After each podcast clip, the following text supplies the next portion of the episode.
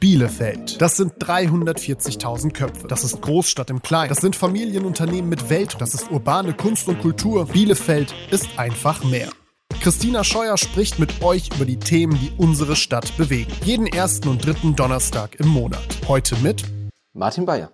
Mein Bielefeld Geräusch. Die Stille nach dem letzten Ton. Mein Bielefeld Platz. Tierpark Ollernissen. Mein Bielefeld Gefühl. Wohlfühlen, Zufriedenheit, Stück Heimat. Martin, ein ganz, ganz herzliches Willkommen zu deiner ganz eigenen Folge des Bielefelder Podcasts. Schön, dass du da bist. Vielen herzlichen Dank für die Einladung. Ich freue mich. Sehr, sehr gerne. Martin, als ich dich eingeladen habe, da hast du dich erstmal ein bisschen gewundert. Warum?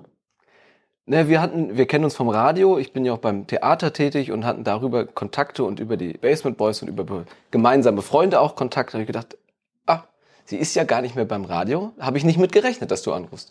Und ja, deswegen war ich zunächst erstaunt. Aber hast dich auch ein bisschen gefreut, ne? Total. Ja. Ja.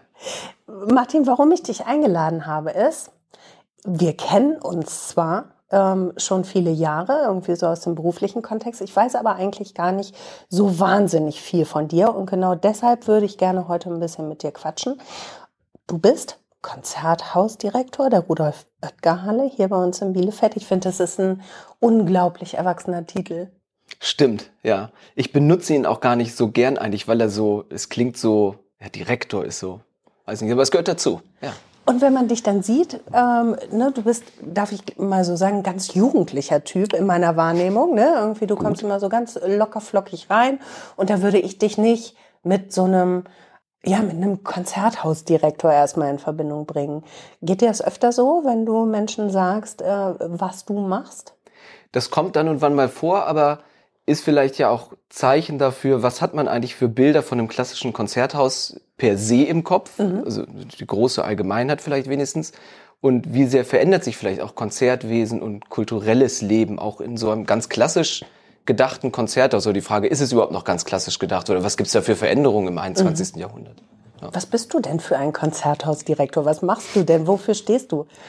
Naja, zum einen ist es natürlich insgesamt die programmatische Weiterentwicklung dieses wunderbaren Konzerthauses, der Rudolf Oetker Halle. Wir haben damals ja ein langes Handlungskonzept geschrieben. Wie kann sich eigentlich das Profil eines solchen Hauses auch in der Stadt Bielefeld oder in der Gesamtregion Ostwestfalen-Lippe verändern oder wie müsste es sich positionieren, um dann dieses Qualitätsmerkmal tolle Akustik auch nochmal weiter zu streuen und anders ins Bewusstsein zu kriegen.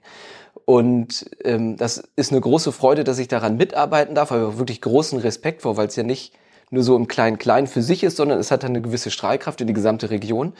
Und wir setzen uns sehr viel damit auseinander, wie sich eigentlich Konzertleben in der aktuellen Gesellschaftssituation eigentlich auch verändert, verändern müsste. Mhm. Und wie funktioniert das aber auch ganz bestimmte traditionelle Formen beizubehalten, aber sich auch weiterzuentwickeln. Also traditionelle Formen ähm, ein klassisches Sinfonieorchester spielt große Sinfonien aus der Barockzeit bis in die Neuzeit, in dieses, bis, bis ins Hier und Jetzt. Ähm, aber was gibt's links und rechts davon? Kann man diese Form verändern? Ich bin selber Blechbläser von, von Natur aus. Mhm. Also ich liebe Sinfonien von Bruckner und Mahler oder auch Bach, Messen und ähnliches, weil das einfach fantastisch zu spielen und zu, zu hören ist und auch grooved, schlussendlich, muss man mhm. auch sagen. Aber ich bin auch ein großer Jazz-Fan und mag die, ja, diese Querverbindung. Wie kann man das eigentlich machen? Was, kriege ich an kulturellen Strömungen im 21. Mhm. Jahrhundert, die uns tagtäglich umgeben, irgendwie damit rein. Also ist es irgendwie so ein Balanceakt zwischen Oldschool und Fanciness? Ja, sowas. Im besten Sinne. Ja. Okay. Dir macht das Freude, ne? Mir macht das viel Freude. Ja. Musik ist für dich was? Musik ist ein ganz wesentlicher Teil meines Lebens. Das hat früh schon immer angefangen und. Wann? Ja, bei uns zu Hause. Also in, in kind, im Kindesalter, das war, also meine Eltern sind keine Berufsmusiker oder so, aber das war immer ein, ein, Teil bei uns. Meine Geschwister haben angefangen, Trompete zu spielen im örtlichen Posaunenchor der Gemeinde und das wollte ich dann auch unbedingt mhm. und das haben wir dann sehr intensiv gelebt und viel gemacht. Schlussendlich hat meine Mutter auch angefangen, Euphonium zu spielen, weil es ihr zu anstrengend war, uns immer nur hinzubringen und dann zu warten und abzuhören gesagt, dann kann sie auch mitspielen. Also das hat sich so fortgeführt, so dass das immer ein wesentlicher Teil bei uns in der Familie war. Mhm. Was denn dann eher klassisch oder was lag bei euch dann noch so auf dem Plattenteller? Musikalisch lag bei meinen Eltern ist vielleicht eher so klassisch auf dem Plattenteller, ja. Mhm. Bei mir, naja, wie sich das dann entwickelt als Jugendlicher, da lag nicht nur Klassik drauf, sondern ich habe viel, viel Punk und Ska gehört tatsächlich. Mhm. Habe aber auch Klassik gehört, habe dann ganz oft erinnere ich mich noch viel laut auch Filmmusik einfach gehört, mhm. weil ich dann doch die gewisse Affinität zum, zum Blech ausgeprägt hatte und ähm, also zu Blechblasinstrumenten yeah. ausgeprägt hatte. Und das war schon sehr vielfältig. Ich habe in der Schul-Big Band gespielt, also habe auch in die Richtung weitergemacht. Das habe das allerdings nie wirklich gespielt. Also Jazz höre ich sehr gerne, nehme ich gerne teil und bis zu einem bestimmten Punkt versuche ich es auch vielleicht auch selber zu spielen, aber nicht so ernst zu nehmen, dass es seriös gewertet werden könnte. Wie hörst du Musik? Also machst du die Augen zu, hast du einen Kopfhörer? Also wenn du jetzt ganz bewusst mal privat Musik hörst, gibt es da Situationen, wo du fokussiert Musik hörst? Viel zu selten eigentlich. Mhm. Viel zu selten. Ist aber was, was du magst? Wenn ich die Zeit und die Ruhe habe, mag ich das mhm. sehr gern, sich einfach komplett drauf einzulassen und irgendwie in so eine andere Sphäre abzutauchen. Das ist fantastisch. Da ich natürlich von Berufswegen wirklich viel mit Musik zu tun habe und nicht nur in der Organisation, sondern auch in, in der Wahrnehmung. Ich bin natürlich oft in Konzerten, in, bei uns in Bielefeld im Konzerthaus, aber auch an, an anderen Orten, um einfach Vergleichs, Vergleiche zu haben mhm. und, und Sachen mitzubekommen hört man einfach schon sehr viel, so dass es dann, wenn ich selber Musik höre, ganz oft dann eben nicht die klassische Musik ist, sondern mhm. im Funk Soul eher in die mhm. Richtung es geht. Ja. Was passiert in deinem Körper? Was passiert in deinem Geist, wenn du Musik hörst? Wenn du mit Musik beschäftigt bist, was du ja nun einfach wahnsinnig viel ähm, bist. Ist das was Professionelles oder passiert noch das, was zum Beispiel in meinem Körper passiert ja. und in meinem Kopf und in meinem Herzen? Äh, große Freude, ähm, so ein, so ein großer Emotionstransfer. Also für mich ist Musik ganz, ganz wichtig, aber eben auf einem privaten Level. Ja, es ist so ein bisschen situativ. Also ganz oft ist es so, vielleicht auch leider manchmal so, dass man, wobei, nee, gar nicht leider, äh, dass die Musik nochmal anders zum Denken anregt, aber eben dann doch im beruflichen Kontext. Also mhm. wenn man was mitbekommt, das, das kann aber auch die Situation im Konzert auch selber sein, dann merkt man, ah, man müsste noch am Licht arbeiten, man müsste an der mhm. Verstärkung mhm. nochmal arbeiten. Also ganz praktische Sachen, die dann doch sehr berufsbezogen sind. Ähm, oder wie kann man auch Programm weiterentwickeln? Dann gibt es Momente in der Musik, wo man sagt, ah, das ist ein toller Moment, wie kann ich den mit, mit anderen Sachen verknüpfen? Das ist die eine Sache, aber zum anderen kommt es zum Glück auch immer wieder so vor, dass man einfach das, was du beschrieben hast, diese, das Gefühl von Freiheit, von Emotionen, von ja, erweiterter Wahrnehmung, wie auch immer, mhm. hat. Zum Glück, ja. Kannst du heulen bei manchen Titeln? Absolut. Bei welchen? Das kann ich gar nicht. Ich kann es tatsächlich nicht auf den Titel festmachen. Das können klassische Musiken sein, die einfach wirklich wunderbar schön sind, weil es tolle Melodien sind. Das können einzelne Motive sein. Das können aber auch na, wahrscheinlich sind es dann eher die, die ruhigeren Nummern, das kann sein. Das können aber auch, weiß nicht, das ist eine wunderbare Band Dream Theater. Also das ist eine, wenn ich jetzt Heavy Metal sage, ist es, werden, werden viele Leute sagen, das stimmt nicht. Aber es, äh, es ist eine Art Metal-Band, die unglaublich komplexe, tolle Musiken schreibt. Auch fantastische Balladen. Und es gibt ein, zwei Balladen, wo mir regelmäßig Tränen kommen können, mhm. wenn ich sie höre und es der richtige Moment ist. Ja. Ah, ist das nicht toll, dass das möglich ist? ist ne? es, ja. Dass äh, so ein paar Instrumente, die dann miteinander verquickt und dann mit einer Stimme kombiniert äh, sowas auslösen können. Ich finde das immer wieder total fantastisch. Ja, ist eine gute Sache. Ja, voll, ja. oder? Ja. Und du darfst es beruflich machen, das ist ja auch cool.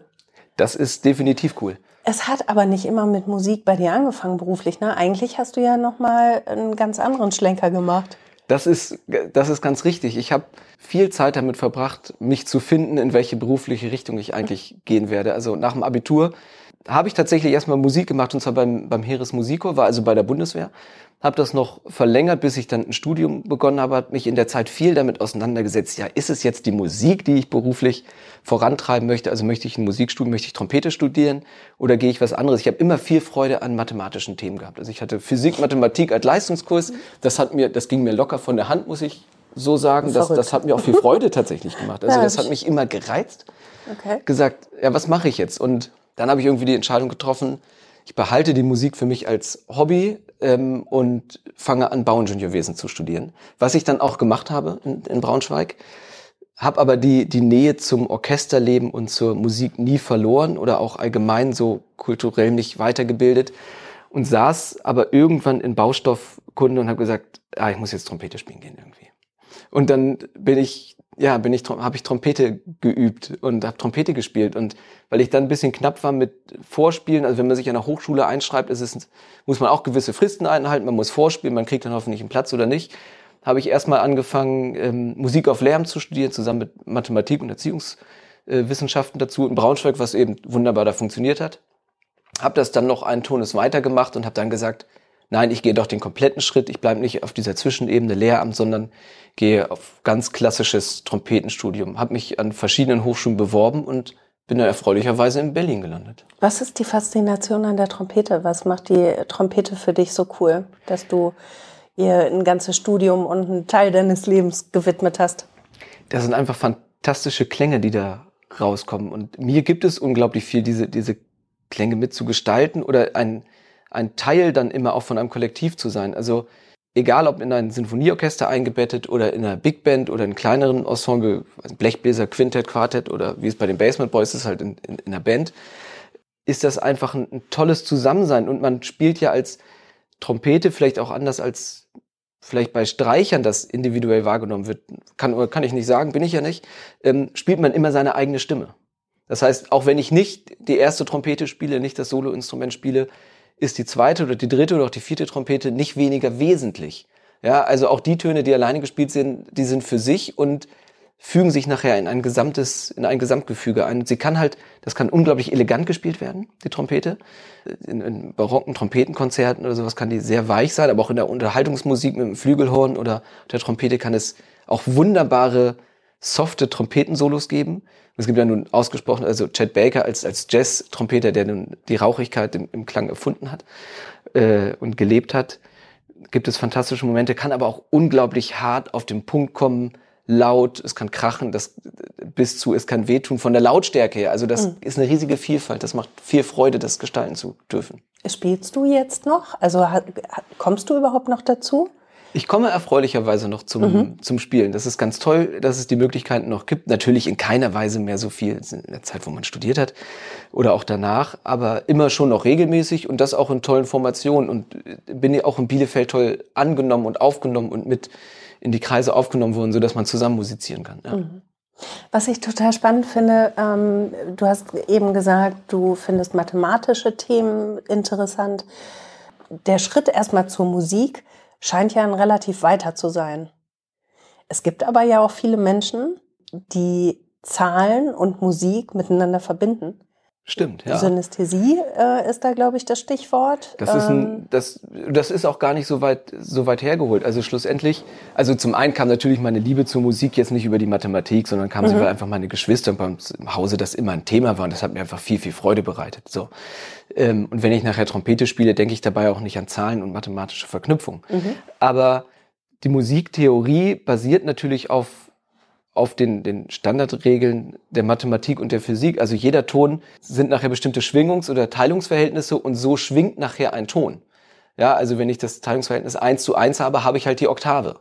Wenn ich das wieder teile, komme ich nachher zur Quinte, zur Quarte. Das sind alles natürliche Teilungsverhältnisse und physikalische Grundregeln, die dem da drunter stehen. Und auch alles, was es an Musiktheorie gibt, was ja ähm, für die eine ist es Raketenwissenschaften, für die eine Musiktheorie und das, das kann man wahrscheinlich austauschen. Äh, sind es einfach Mathemat mathematische Grundregeln, die dahinter stehen. Das ist ja witzig. Also ja, eigentlich ist es ja. nicht mehr als bestimmte okay. Teilungsverhältnisse und man muss sich an bestimmte Regeln halten und schon hat man es zusammengesetzt.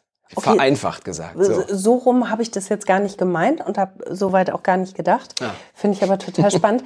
Ja, ähm, ich dachte daran, dass es viele Menschen gibt, die ähm, Zahlen mit einer Farbe verbinden oder Klänge mit Farben, Musik. Klänge mit Farben, daher genau. Synästhesie. Das ist richtig. Genau. Das ist bei mir tatsächlich nicht so der Fall. Es gibt ja. Leute, die hören Musiken, die hören Akkorde, die hören Klänge und für die ist das Gelb, Grün, Blau, ja, Rot. Ja, genau. Mhm. Das hat sich bei mir bisher nicht so eingestellt. Ja. Ich habe trotzdem nicht weniger Freude an der Musik, glaube okay. ich. War jetzt auch so ein Exkurs. ja, gibt es aber nicht, tatsächlich. Ja, ja, fand ich einfach nur jetzt. Das ist manchmal interessant, was dann ja das Hirn daraus macht und eigentlich ja zeigt, wie viel Potenzial es auch mhm. irgendwie in so einem Hirn gibt, was gar nicht für alle dann zählt oder auch ja. gar nicht wahrscheinlich wissenschaftlich noch gar nicht alles erklärt werden kann. Ja, oder? die Sieben ist grün und ähm, klingt wie ein Saxophon. Ja, und das so. gibt's natürlich auch mhm. bei, äh, bei der Harmonielehre. Also wie klingt ein Dur-Akkord, wie klingt ein Mollakkord? Das ist die einfachste Sache. Der Mollakkord, der klassischerweise als eher traurig mhm. interpretiert wird und der Dur-Akkord äh, eher fröhlich. Das kann man weitergehen, dass man sagt, es gibt bestimmte Tonarten, die eher heroisch klingen oder bestimmte Tonarten, die eher melancholisch klingen. Mhm. Das wird jetzt vielleicht zu weit führen, aber da gibt es ganze wissenschaftliche Zweige, die sich mhm. damit auseinandersetzen. Kann man auch bei großen Sinfonien, wenn man die durchanalysiert, durchaus daran erkennen oder einen bestimmten Akkord folgen. Also mhm. da gab es die Komponistinnen Vergangenheit oder jetzt auch setzen sich damit sehr auseinander, in welcher Tonart ein bestimmtes Stück gespielt wird oder ja. geschrieben wird. Ja. Ganz viel, was man da irgendwie an an, an Hirnschmalz auch noch reinstecken muss. Ne? Bei, du hast ja eben gerade auch selbst gesagt, es ist ähm, interessant, wie viel dann irgendwie im Kopf dann alles so rumwabert dann noch dazu. Ne? Was wabert bei dir denn außer Musik noch so rum in deinem Kopf? Ja, vor allen Dingen natürlich Familie, muss mhm. ich sagen. Das ist es ein, nicht ein wesentlicher, sondern natürlich der wesentliche Punkt. Ich bin nach Bielefeld gekommen von neun Jahren, also 2014, da noch ohne Familie, ja, mit meiner jetzigen Frau. Mhm. Äh, die ist dann später nachgekommen. Aber eben noch nicht mit Kindern. Aber inzwischen haben wir zwei Kinder, mhm. die vier und sechs Jahre alt sind. Also wo wir wirklich sagen, das sind wirklich Bielefelder. Ja? Mhm. Und wir fühlen uns eigentlich eben auch so verbunden der, der Stadt und fühlen uns hier einfach unglaublich wohl. Und das ist natürlich ein wesentlicher Teil des Lebens, ist die ja. Familie. Wie ist es für dich, ähm, in eine fremde Stadt zu kommen und Freunde zu finden? Wie war das damals? Ich glaube, da macht es einem die Kunst und die Musik sehr leicht. Also mhm. wenigstens war das bei mir so. Ich wurde am Theater damals unglaublich freundlich und offen aufgenommen. Ich glaube, das ist die Qualität von vielen Kultureinrichtungen, aber jetzt sind wir in Bielefeld, von daher da über Bielefeld, das ist hier ganz besonders so. Ähm, egal welche Gewerke das waren, ob das jetzt technische Gewerke waren oder aus dem Orchester oder auch aus der Verwaltung, ging das relativ schnell, dass man tolle Verknüpfungen gefunden hat und mit einbezogen wurde. Das hat nicht lange gedauert, dass man abends hier gewesen und da gewesen mhm. und äh, zum Beispiel einer Orchesterwart, der inzwischen nicht mehr hier ist, der hat mich einfach gleich an einen der ersten Wochen gesagt, wie du kennst Ola Dissen, ich nehme dich mal mit. Ja. Da haben wir nämlich irgendwie aus einer Kirche aus Wert hatten wir gerade ein Cembalo abgeholt und dann haben wir gesagt, fahren wir mal dran vorbei. Das war mein erster Ola Dissen Besuch, ersten paar Wochen, als ich hier war. Also da wird, wurde ich total schnell aufgenommen und dann gibt's natürlich immer noch mal die Musik, die das äh, ein weiteres Bindeglied mhm. mit sich bringt und da natürlich in erster Linie der Erstkontakt zu den Blechbläsern, die man teilweise auch schon von vorher ein bisschen kannte, so dass das relativ gut funktioniert hat. Ja. Wobei ich mir auch vorstellen kann, dass das für dich gar nicht so schwer war, weil du auch sehr offen bist, oder?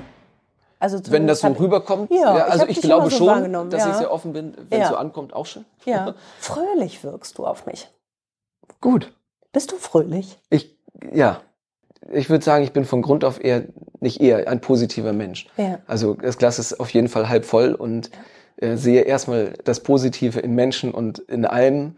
Manchmal wird mir gesagt, dass vielleicht auch zu viel des Guten, man muss manchmal, aber das ist immer, natürlich gibt es den Punkt, wo man reflektieren muss, wo man einordnen muss, das ist ganz klar, aber das ist was, was auch bei uns zu Hause immer an erster Stelle war. Erstmal eine positive mhm. Grundeinstellung mhm. gegenüber neuen Sachverhalten, gegenüber Personen, die man vielleicht nicht kennt. Ähm, ja. Das war bei uns gelebter, gelebtes Tagesgeschäft. Ja. So, ja. Gibst du das weiter an deine Kinder?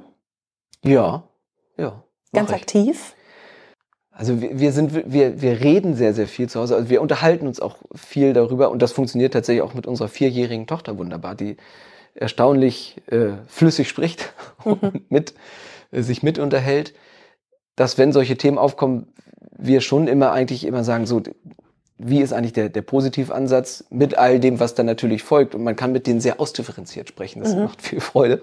Mhm. Ähm, aber vor allen Dingen ist es, glaube ich, dass der natürliche Umgang damit und der natürliche Ansatz. Also viel wird ja auch mitgenommen, wie man sich selber verhält in der Öffentlichkeit gegenüber Nachbarn, gegenüber Personen, die man auf der Straße trifft. Und das mhm. ist, glaube ich, einfach gelebtes Vorbild. Ja. So hoffe ich es wenigstens. Ja. Ich kann es dir nur so aus meiner Sicht spiegeln. Ich fand es immer wahnsinnig angenehm, dich zu treffen. Ähm, du hast es eben ja schon gesagt, wir kennen uns ursprünglich vom Radio und da auch von den Basement Boys. Ja. Und die hast du schon ein paar Mal erwähnt. Für alle die, die nicht wissen sollten, wer die Basement Boys sind. Wer sind die Basement Boys? Die Basement Boys sind wahrscheinlich die Band in Bielefeld überhaupt und so. ist doch schon mal ganz klar. ähm, eine Funk Soul Rockband, würde ich sagen, die sich aus Personen vor allen Dingen des Theaters auseinandersetzt. Also da sind Orchesterwarte dabei, da sind Sängerinnen, Sänger aus dem Ensemble, aus dem Chor vom Theater, aber auch aus dem Solistenensemble mit dabei. Sind Musiker von den Bielefelder Philharmonikern dabei. Und ähm, das wächst immer noch drumherum. Das heißt, wir haben auch, wir haben schon einen Schlagzeuger, der kommt aus Reda Wiedenbrück, der aber eigentlich gefühlt eigentlich so dazugehört. Unser Sänger Jens Neuse, fantastische Stimme, ähm, ist auch kein Bielefelder, ist auch nicht bei uns am Haus, aber ähm, es gehört irgendwie alles zusammen und es lebt sich alles zusammen. Ja. Und ihr habt euch aber im Keller habt ihr euch zusammengetan, ne? Das ist, glaube ich, die da, Geschichte also dahinter, die, oder? Ich war, ich bin ja noch kein Gründungsmitglied, das war vor mhm. meiner Zeit, aber genau im Keller äh, des Theaters, da ist das sogenannte U3, das ist das Zimmer der Orchesterwarte. Und ähm, wenn erstmal eine Vorstellung läuft, sitzen die Orchesterwarte da, sind auf Abruf, müssen gucken, was passiert.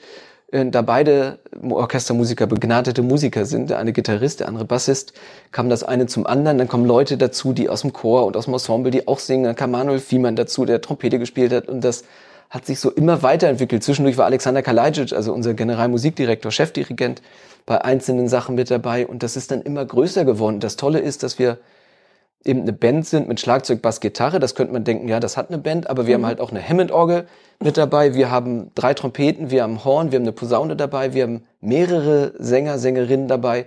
Also das ist eine, eine Band von einer amtlichen Größe, mhm. die das in erster Linie macht, weil wir ja aus Spaß an der Freude. Ja. Und das merkt man bei den Proben und das merken wir auf jeden Fall auch mhm. bei den Auftritten und ich glaube, das merkt auch das Publikum, dass ja. da einfach eine besondere Stimmung da ist. Ja, es macht ja. immer Spaß mit euch. So, es macht Spaß, euch zu sehen und ja. Das ist gut und das macht es ja. uns halt auch. Ja, ja, das voll. ist das Schöne. Merkt man. Ja. ja. Zum Schluss würde ich gerne noch einmal auf dein Bielefeld-Geräusch kommen. Ja. Sag's doch nochmal, was ist dein Bielefeld-Geräusch? du möchtest es erklärt wissen. Genau, vielleicht kannst du es noch einmal sagen. Es ist die Stille nach dem ja, letzten Ton. Es ist, eigentlich ist es das Bielefeld-Geräusch, ist gar kein Bielefeld-spezifisches Geräusch, aber weil ich in Bielefeld in, viel mit Musik zu tun habe, ist es tatsächlich diese Stille nach dem letzten Ton, wenn die Musik verklungen ist, aber dass der Applaus noch nicht losgegangen ist. Also so eine, ein Moment der Ruhe, des Innehaltens und dann passiert was. Das ist gar nicht, wie gesagt, gar nicht Bielefeld-spezifisch, aber ich verbinde damit natürlich viel mit der Rudolf Oetker Halle, viel mit dem, was drumherum ist, was einfach ein großer Teil meines Bielefelder Lebens ist. Was passiert in diesem, in diesem ganz winzig kleinen kurzen Moment mit dir? Es ist einfach eine, eine, eine große Emotionalität, die da ist. Das kann ich nicht, nicht wirklich beschreiben, aber es ist eine, im Idealfall einfach eine, eine, man findet nochmal anders zu sich und hofft, dass der Moment noch ein bisschen länger dauert. Und kann es dann eigentlich erst nochmal ganz anders genießen. Und dann kommt der Applaus. Dann kommt der Applaus. Und gibt dann welches und, Gefühl? Und lässt es dann frei ja. einfach, lässt okay. die Emotionen dann frei. Und im Idealfall natürlich nicht nur bei einem, sondern bei allen Gästen, die im, also bei dem gesamten Publikum natürlich. Und das ist auch gar nicht jetzt klassisch, nur auf die klassische Musik bezogen. Das ist insgesamt so, da ist was ganz Tolles auf der Bühne passiert und zwar in echt live, nicht gestreamt, sondern in dem Moment auch individuell für mich und vielleicht auch 1200 andere, aber für jeden ist es individuell tatsächlich in dem Moment passiert. Große Emotionen, große Spannung aufgebaut und das ist auf einmal, ist die Stille da. Und das ist ein fantastisches Gefühl. Da werde ich ganz, ganz, ganz sicher beim nächsten Mal nochmal ganz, ganz anders drauf gucken und fühlen und hören. Bitte. Super cool. Dankeschön, Martin. Danke, dass du da warst. Ich danke dir sehr herzlich. Bielefelder, der Podcast für Stadtmenschen, wird präsentiert vom Bielefelder Tipps Verlag, der Social Media und Podcast Agentur Kunden fokussiert und der Bielefeld Marketing.